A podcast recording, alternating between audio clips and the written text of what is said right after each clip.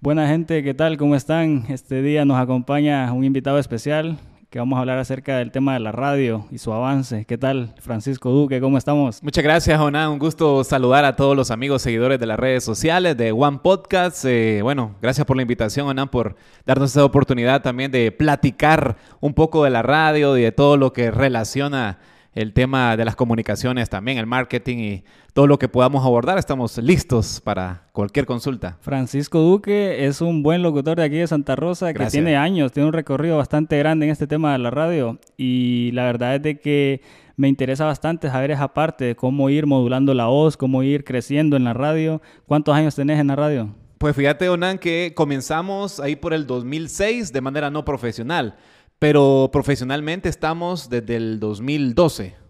Eh, ha sido pues un trabajo arduo, un eh, periodo bastante grande de aprender, eh, de también no solo la parte de la voz, sino que también cultura general, aprender un poco el tema de qué es lo que le interesa a las personas, estudiar el tema también de eh, toda la farándula, el espectáculo, estar actualizado también en el área de la música, ya que no solo nos ha tocado el tema de la radio como tal, sino que de otras áreas también, como maestros de ceremonias, nos ha tocado ser animadores de eventos, entonces hemos estado relacionados eh, en varias facetas, por decirlo así, de las comunicaciones. Entonces, ¿cuál sería la relación que existe entre la radio y podcast? No sé si consumís podcast bastante. Sí, sí, por cierto, veo algunos mexicanos que creo que ellos en Latinoamérica han sido como los pioneros junto con Sudamérica, pero los mexicanos han tenido como un gran repunte y han destacado bastante y veo que tienen bastante aceptación y incluso monetizan algunos, ¿verdad? Entonces creo que la radio como tal, pues está bajando un poco su nivel. Creo que desde el 2012 para acá hemos visto pues que la tecnología ha avanzado increíblemente.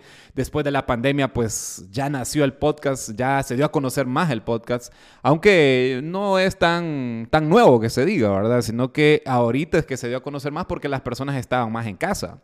Entonces, en ese sentido, eh, la radio, eh, yo creo que el podcast es como un hijo, un hijo eh, de la radio por decirlo así, porque incluye todos los elementos, un micrófono, una computadora. Lo único que creo que no se incluye la música. De ahí lo demás, pues, es casi igual, pues, a una, a una interlocución. Ahí es donde entra la parte del podcast cuando lo relacionamos con la radio, porque tenemos ese concepto de que el podcast es solo audio y actualmente, pues, se ha ido cambiando y ha ido modificando algunas cosas. Ahora le incluyen video, le incluyen la música, producción.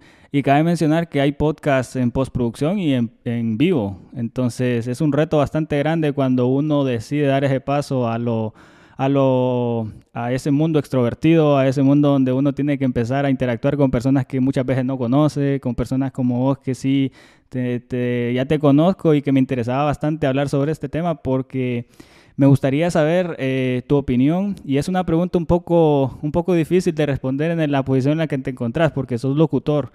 Pero ¿vos crees que en algún momento la radio desaparezca y que la sea reemplazada por, por este nuevo mundo del podcast? Pues que desaparezca como tal, no, pero sí corre un gran riesgo porque los empresarios de, los, de las comunicaciones no quieren invertir en este tema. O sea, ellos quieren solo tener su radio análoga, eh, con su cobertura limitada y no emigrar a las redes sociales. Pienso de que cualquier medio de comunicación, ya sea televisión, porque estamos hablando de los medios tradicionales, ¿verdad?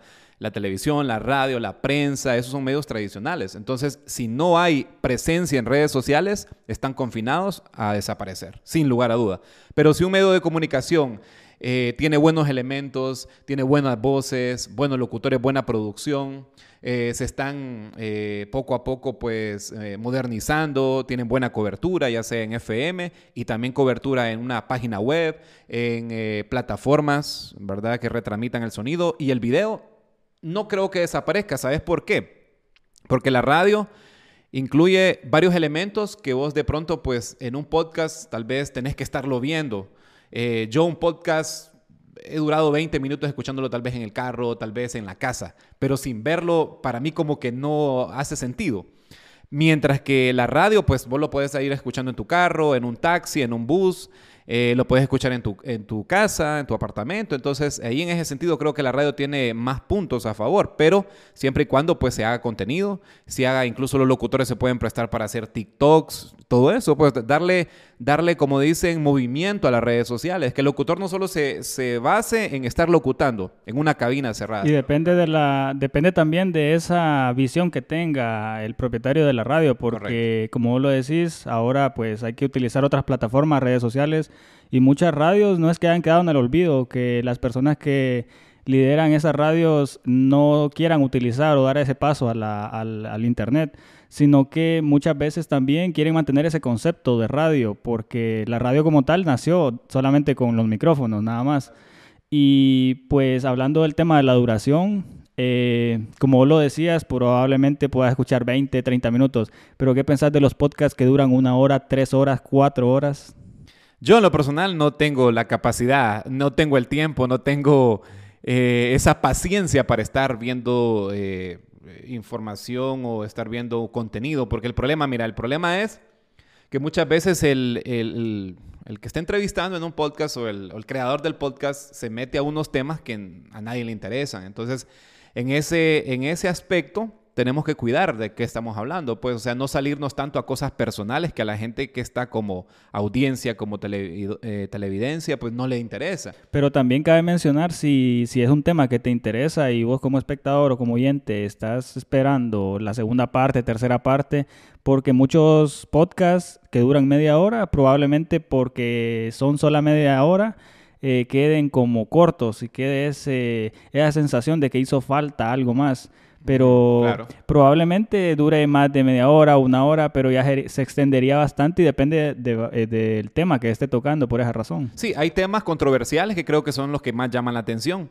Eh, hay temas que son más serios, tal vez eh, en el podcast invitan a un empresario. Hace poco vi el, el dueño de, de, todas las empresas Azteca en México, apellido Salinas, me interesó bastante e incluso me gustaría que hubiera una segunda parte, pero Realmente, cuando se toca un tema, por ejemplo, si es un médico, el que tú tenés invitado, pues obviamente van a hablar de medicina y de vez en cuando van a tocar otros, otros puntos, otros temas eh, paralelos, pero sin salirse de, de ese esquema, ¿verdad? Que ustedes tienen. Pero cuando ya estás hablando, que hablas primero de cervezas, que después hablas de, de redes sociales, entonces esa diversificación de temas, creo yo que si no la manejas en una, una, línea, una línea recta, pues eh, a correr el riesgo de que te van a ver una hora, 40 minutos pero la gente comúnmente pues no va a tener tiempo para verte tres horas. O sea, eh, creo yo que un podcast debe durar una hora. Si hay temas interesantes, hay cosas que, que, son importantes y como vos decís, que quedas con las ansias, querés saber más y más, pues sí, se puede alargar. Pero eh, en 40, en, una hora, creo yo que, que dejas más que satisfecha. Y es, por esa, es por esa razón que decidimos hacer este podcast, porque al final el, el objetivo no es eh, enseñar a la gente cómo hacer podcast, porque hacer podcast hay millones de formas. Pero en realidad este podcast es más para hablar sobre algunos podcasters que vos seguís. Yo en lo personal sigo Joe Rogan, no sé si lo has escuchado. Es un estadounidense que tiene un podcast famosísimo. Bueno, de hecho Spotify se lo acaba de comprar por 10 millones de dólares. Y bueno, tiene unos invitados así como Elon Musk o Wiz Khalifa, entre otros artistas que es de fama mundial. Y yo creo que una hora para entrevistar a Elon Musk se te quedaría muy corto. Yo creo que terminaríamos el podcast y yo seguiría hablando con él después. Entonces ahí es donde entra esa parte de la importancia de la duración y la importancia del tema que estás tocando. Sí, es correcto, es correcto. Y, te felicito, eh, eh, Onan, porque realmente rompiste el hielo aquí en la zona del occidente. Sin lugar a duda eh, es bastante difícil poder hacer esto. Tenés que tener tiempo, tenés que apasionarte por esto, tenés que educarte, tenés que saber qué vas a preguntar. O sea, esto no es algo que, de la noche a la mañana lo creas. O sea, tiene que haber algo de Exacto, y muchas gracias, la verdad. Eh, por esa razón fue que te invité, porque yo sé que vos le entendés bastante al, mundo de la locución. Y en ese sentido, eh, me gustaría preguntarte también eh, cuál es la diferencia de estar en una cabina a entrevistar a una persona afuera, porque muchas personas piensan que es lo mismo que vos vas a tener esa paciencia o muchas veces los sonidos o el ruido exterior te, no te perjudica. Sí, eh, fíjate que hay algo que pienso que debe ser importante para un locutor, es que eh, la persona que trabaja en un medio de comunicación tiene que estar desconectada de cuestiones personales o cuestiones de penas, de miedos, de vergüenzas, de cualquier tema, eh, eh, podríamos decir que mental, ¿verdad? Que muchas veces te coarta el poder salir, el poder hablar. Entonces, eh, tenés que ser totalmente una persona extrovertida, para empezar. Lo más extrovertidos son los que más destacan en los medios de comunicación. Si vos te fijas en San Pedro, Tegucigalpa, hay locutores que comenzaron en una radio, ahora son presentadores de televisión y ahora también los han contratado en canales de televisión y hacen trabajos de presentar ante 20 mil, 30 mil personas, son presentadores de conciertos. Entonces la diferencia estriba en el tema de que si vos te preparás para una entrevista no vas a tener ningún problema. Eh, es muy diferente porque en una radio estás diciendo, eh, vámonos con la siguiente canción, te presentamos a Dua Lipa con eh, su siguiente éxito. Y cuando vas a la calle, cuando estás en una tienda, tenés que poner en práctica tu conocimiento y ir con una libreta, cosa que no la hacen los locutores apuntar todo lo que ves a tu alrededor, si hay televisores. Vaya, si yo voy a una tienda de, electrodomésticos, tengo que saber qué vende la tienda, cómo se llama la persona encargada, la que me va a dar la entrevista, para que no esté a última hora yo diciendo, estamos con eh, y empiezo a titubear y, la persona y le al final otro, otro apellido que no es y se queda la persona así como que yo no me llamo así. Yo no me llamo así. Entonces creo que en eso eh, es lo que tenemos que especializarnos, es en el tema de eh, apuntar todo, ¿verdad? Igual para eso las empresas usan una agenda. Nosotros en lo personal siempre se nos inculcó el tema de las agendas para que nada se nos olvide. Entonces tenemos que estar siempre con un, no teleprompter, pero sí con una, un apunte o una ficha, como cuando vos te expones y totalmente diferente, porque ahí ya estás con una persona interactuando. Y el estado de ánimo también influye mucho, porque si nosotros estamos hablando de medicina, estamos ante una persona, un médico, por ejemplo, eh, no vamos a estarnos riendo, probablemente surjan algunas, algunas situaciones donde te surgió un chiste, un comentario gracioso, pero también tenés que definir ese objetivo y dependiendo del estado de ánimo que tengas, también vas a poder hablar de diferentes temas, porque si yo amanecí hoy cansado, eh, con pereza, muy difícilmente te hable de qué, de matemáticas o de física. Eh, entonces también eso influye y en los locutores ese aspecto creo que es el más importante. Sí, eh, fíjate que eso siempre se nos, se nos adoctrinó, si lo podríamos llamar así el tema de que cuando vos entras a la cabina de radio o vos vas a una entrevista o estás como maestro de ceremonia o presentador de un evento X, tenés que olvidarte de los problemas de la familia, si te peleaste con la novia, si tuviste un problema con tu hermano, si tu papá eh, te sacó de la casa o cualquier problema de cualquier índole, tenés que olvidarte. Ahí en la cabina de radio sos único. Único. Y ahí vivís en tu medio ambiente. A mí siempre me gustó eso porque siempre la radio me ayudó a poderme distraer. Tal vez yo empecé haciéndolo como hobby, terminé trabajando y ahora soy director de una radio. Entonces todo va, va por, por etapas, ¿verdad? Y de pronto pues en algún momento tendremos que dejarlo con dolor en el alma, pero eh, tenemos nuevos proyectos, tenemos nuevos aires, nuevos cielos que recorrer, pero la radio es bien difícil dejarla, fíjate, porque yo siempre he pensado que aunque cambie de trabajo, la radio siempre la voy a tener un fin de semana. Por ejemplo, siempre voy a seguir haciendo un programa de radio, sea un programa de música retro, un programa de, música rock, que a mí me ha gustado siempre la transmisión de los programas de rock. Y, tenemos un programa que es único acá. No hay programas de rock acá en, el occidente. Entonces solo tenemos nosotros un programa como tal, ¿va? como rock, como rock y que tiene su formato. Pero realmente, andan es difícil eh, el tema de comprender al locutor. Pues ahora las personas, pues sabemos que hay muchas plataformas, muchas redes sociales que han venido a, quitarle el espacio a la radio, pero tenemos muchos oyentes todavía. O sea, hay mucha gente que todavía sigue consumiendo. Y es un reto también, un reto y un desafío, porque las personas que se dedican a este mundo también se dedican a la postproducción muchas veces. Y nosotros hacíamos el chiste con unos compañeros de que eh, vamos a presentar aquí al director de imagen, al director de iluminación, al director de sonido, al director de grabación, de postproducción, y aparecía solo una persona, él hacía todo. Entonces muchas veces también eso se convierte en un reto porque no solamente es el tiempo, sino también la dedicación que le pongas, eh, la pasión, porque ahí es donde entra la diferencia entre un hobby y una pasión o una profesión que vos te dediques, empeces. Y aunque no monetices muchas veces, creo que también tenés que disfrutar la entrevista, tenés que disfrutar ese, esa interacción que tenés con las personas.